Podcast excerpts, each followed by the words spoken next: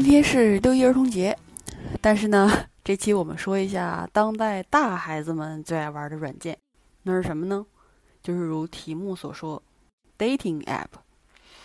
本期说的主要就是我自己本人经历跟观察到的，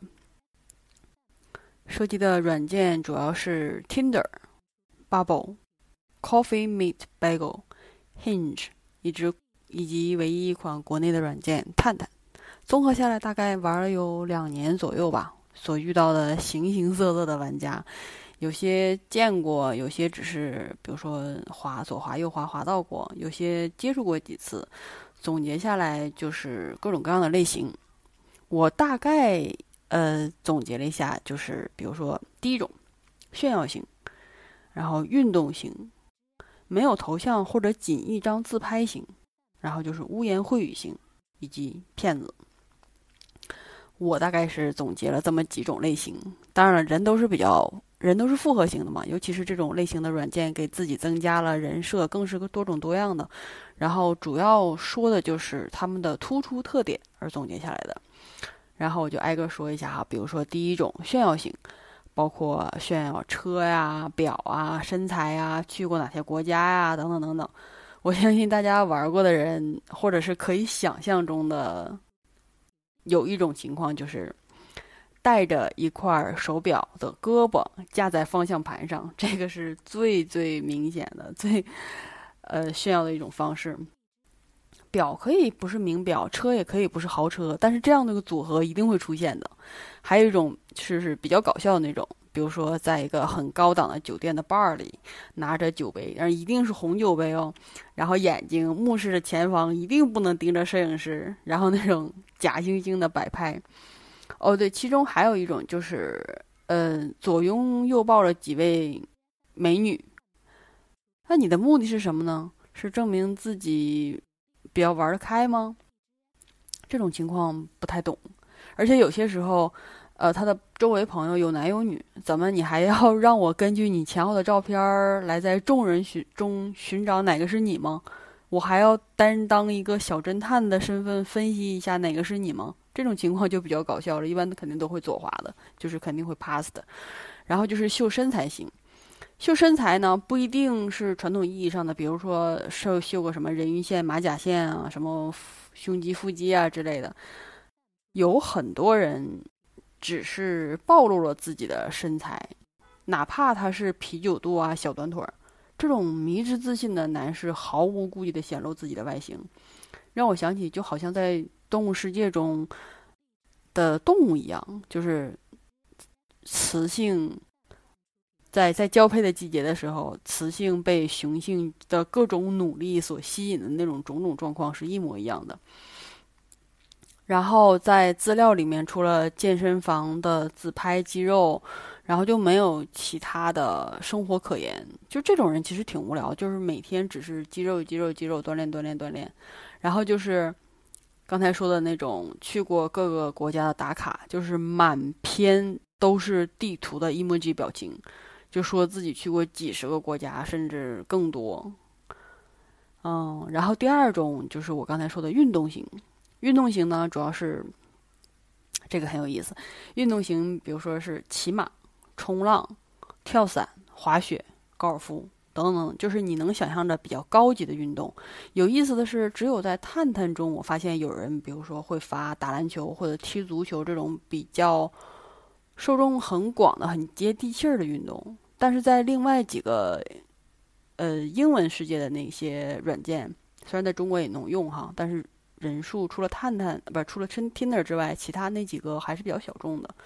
人没有那么多。但是在另外几个，我发现就是像极限运动或者所谓的中产以上有钱人的运动方式就比较多了。这种接地气儿的，像踢足球、打篮球这种就非常非常少。呃，像跳伞这种七扭八歪的表情，以及在水下戴着面罩，根本分不清是男还是女的那种动图，充斥着运动类型的人群。滑雪呢，一定是单板；然后高尔夫球呢，一定是在广场上挥杆，而不是那种人跟人很紧凑的那种平行的练习场。嗯，第三种是我觉得是占比还挺高的那种直男型，这种分两种情况吧，就是要么是那种没有一张自己的图片，就是要么就是搞笑啊，然后就是弄一堆内涵的图片，然后再有一个类型就是放了一张 N 年前的那种渣像素的学生照片儿，你也分不清脸到底是长什么样，或者是证件照。这种证件照不限于身份证照片或者是求职照，啊，没有业余爱好的照片诉说着自己的性格，然后就咔嚓放一张自己或者是搞笑图，然后就留个微信。我有时候特别好奇，究竟什么人会加他们？而且这些人的怎么说，外表都不是很理想，但是却很有自信的把联系方式放在上面。嗯，这是一种类型。然后下一种就是污言秽语型，主要夸自己有多厉害，自身条件有多么天赋异禀，以及有什么技巧。这其中也包含已婚的，已婚的居多。当然，这种类型的可不止男男人哦，女人也不占少少数啊。当然，我是因为两两个我都滑嘛，看看同同性别的人在这个里面都是什么样的。就是女生，我觉得优秀的还是非常多的，男性就不说了。然后就是很明目张胆的写着他们的需需求，还是挺传奇的。这个因为节目，因为怕审核的关系，我就不展开说了。下一种就是骗子类型，这种骗子，呃，既有骗子型的，比如说骗骗钱呐、理财啊、什么彩票之类的，然后也有比如说微商啊、卖东西的类型的。嗯，还有就是服务行业，服务行业的对，服务行业就是离异的那种服务行业。然后我想想，其实这也对，既然是这种软件被大众曲解，就是专门用来干这个的话，那这种索性这种服务行业就直接来，也算入对行了，对吧？直接精准的标准，精准的瞄准客户。那最后一种就是正常人。正常人像你我这种正常人类型，比如说放个放两张自拍呀，放两张自己的业余爱好啊，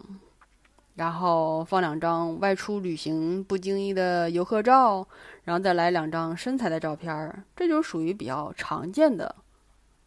正常型正常人的类型。虽然接触下来之后也不见得很正常，但是这是后话了。但起码这个资料是正常的。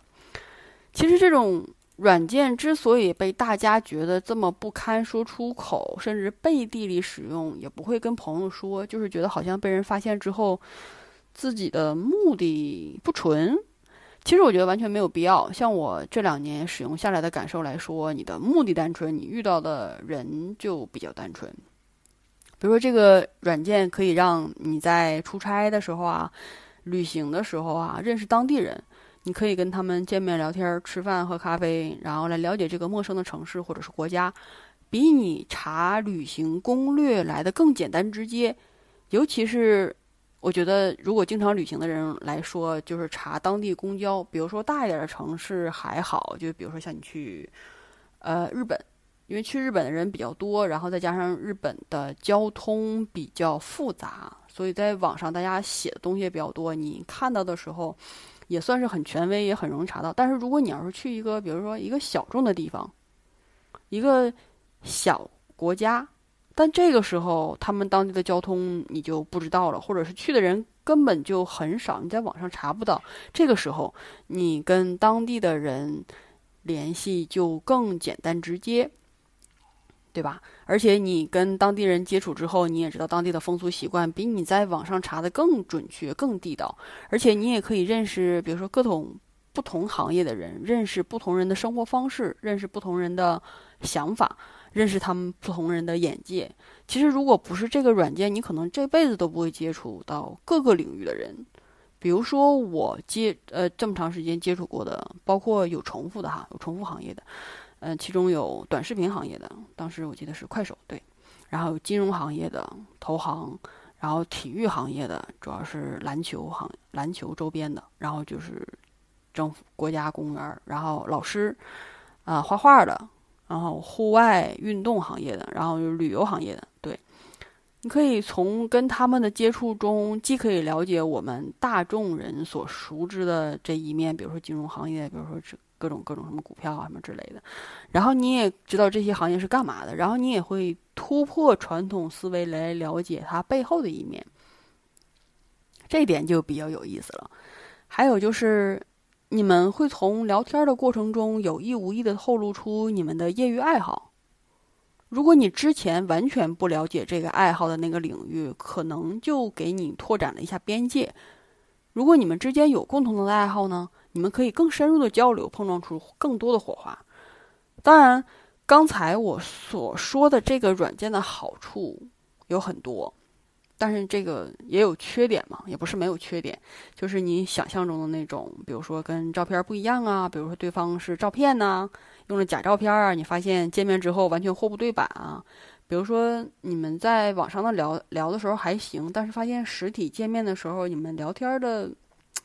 内容完全怎么说，三观不正，不合拍儿，然后再就是 比较奇葩的是，比如说对方资料。一直是侧脸的拍照，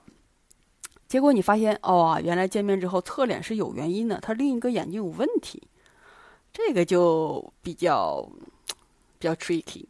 因为你并不知道他侧脸的原因是因为这个，所以在你们在呃接触各种各样不同人以及见面的过程中，你发现各种奇葩的事儿，各种奇葩的问题，都是你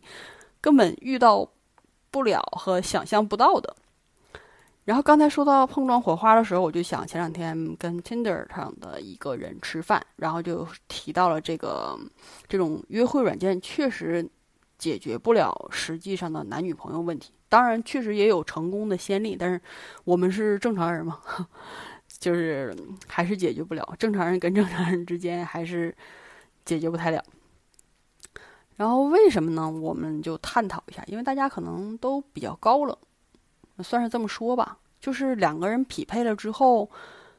能说话的人已经不多了，就是能说话、能打招呼的人就很少，然后能连续的交谈就不多，更别说出来约出来吃饭啊这种情况。就大家比如说正常打招呼是嗨来嗨去的，然后就没了，你嗨一下我嗨一下，然后这这个对话就结束了。所以根本就不会有接下来的觉得聊的还行，然后约出来这个契机。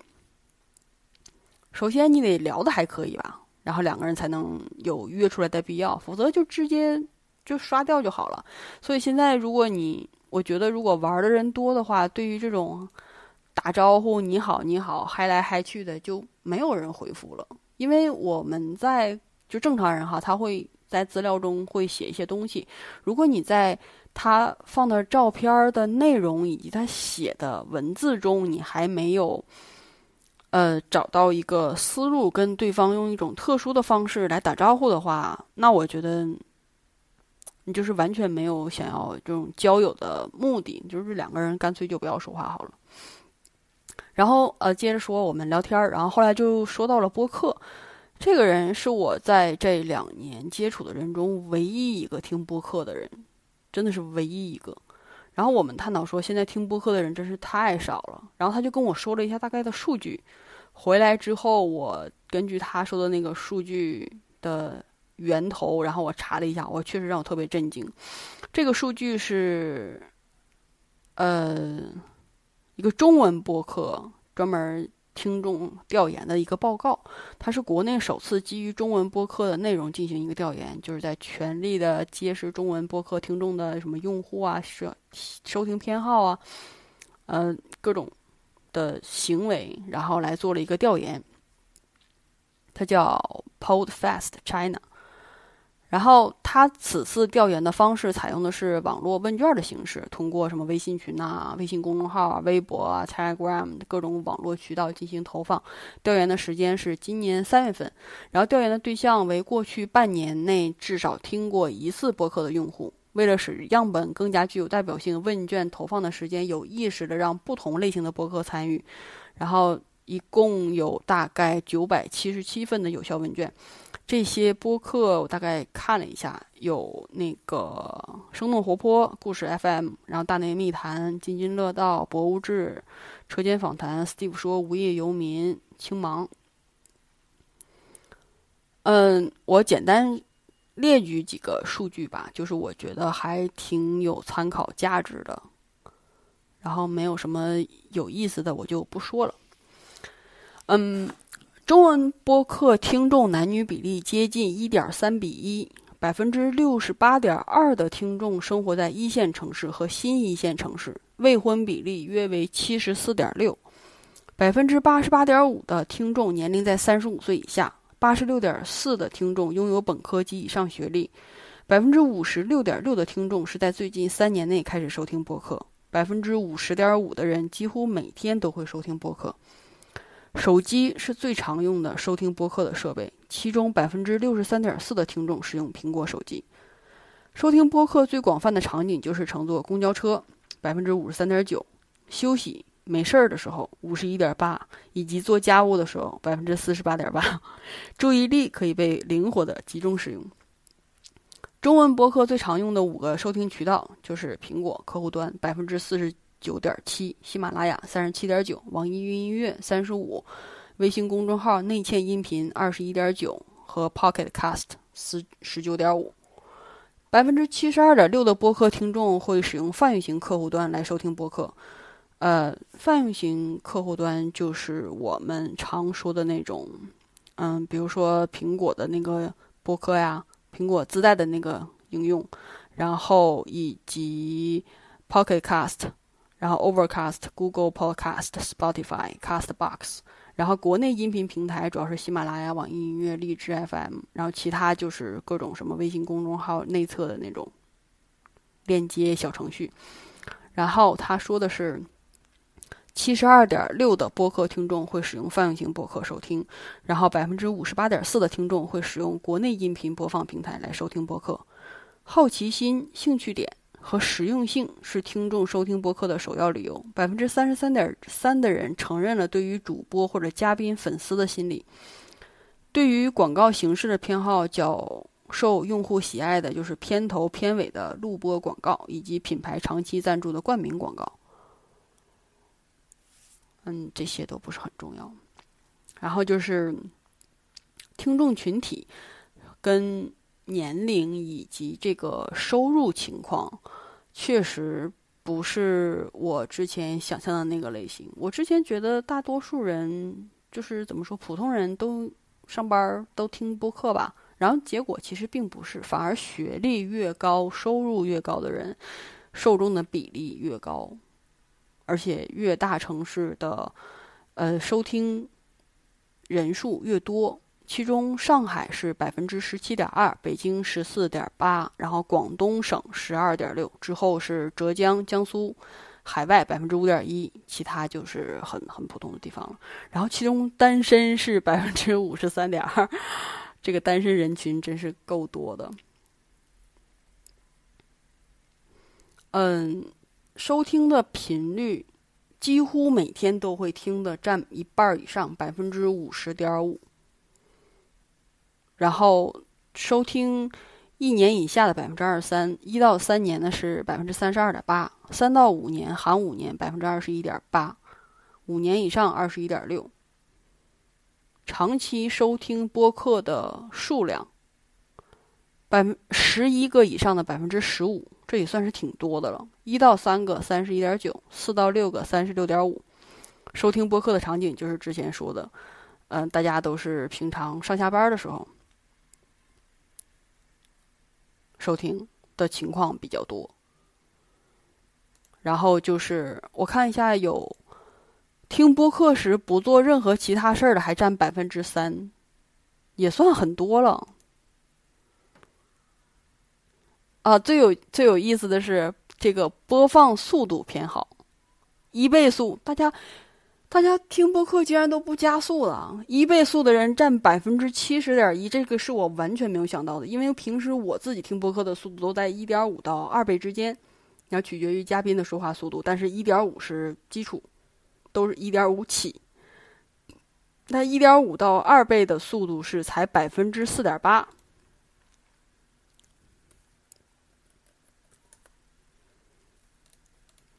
嗯，所以你看，这就是我觉得 dating app 虽然弊端多多，但是还是可以一直使用下去的原因。就是虽然奇葩很多，发生的怪事很多，甚至正常人都非常少，但是就哪怕是这些仅有的你见过的人，这些人给你带来的有趣的经历，毕竟你在现实生活中，大家都戴着伪装的面具，塑造完美的人设，是你接触不到的。再就是这些软件中。大家都愿意放飞自我，我觉得哈，站在我自身的角度来说，我觉得可能是大家有一种怎么说呢？就是我在这里面找不到另一半，也解决不了实际问题，所以我不如跟一个陌生人敞开心扉，聊各种禁忌，反正我们也不会再见面了。我觉得大家都抱着一个跟这个人见面没有第二次的这个心态。所以才让这个软件充满着魅力，人与人交往也就更加有趣。当然，嗯，当然，呃，危险也无处不在吧。我庆幸自己在就是这段时间内，在这两年之内，没有遇到过任何涉及到人身安全以及危机的人跟事儿。如果给这方面比较好奇的人的一个建议就是，如果你才开始玩这个软件的话，还是要从简单的聊天儿做起，有一个大概的了解，然后你们再见面。当然，见面的时候一定要在人多的公共场合见，要有警觉性。比如说，你出去吃饭、喝东西的时候，尤其是不要让自己远离你入口的东西。比如说，你刚。去洗手间回来，你就不要再喝或者是再吃之前的东西了，避免危险。虽然说不要把人都是往坏处想，但是警惕也绝对不会出错。除此之外，我觉得大家就应该是比较开心的划了吧，遨游吧，聊天吧，敞开心扉，毫无顾忌的诉说吧。虽然这个想法可能会有些自私，但是不失为一种比较一个好的方法。因为我觉得很多人都有，比如说一肚子的话说，尤其是随着年龄的增加，就是你发现身边的朋友啊、亲人呐，都跟你格格不入，或者跟你的想法不一样，你有些话已经不再能，或者是不愿意跟亲人和朋友来表达了。此时这种关系就变成非常好的一个途径。对于一个完全陌生的人倾诉了之后，或许对方可以站在一个全新的角度来帮你分析，哪怕对方不帮你分析，完全是一个聆听者，也不失为一个很好的选择跟方法。毕竟你吃饭喝咖啡还是比咨询师 来的便宜，对吧？嗯，大概这么多，东拉西扯了一堆毫无逻辑、毫无建设性的意见的闲聊，反正说来说去就是大家去探索吧。祝大家儿童节快乐，下期见，拜拜。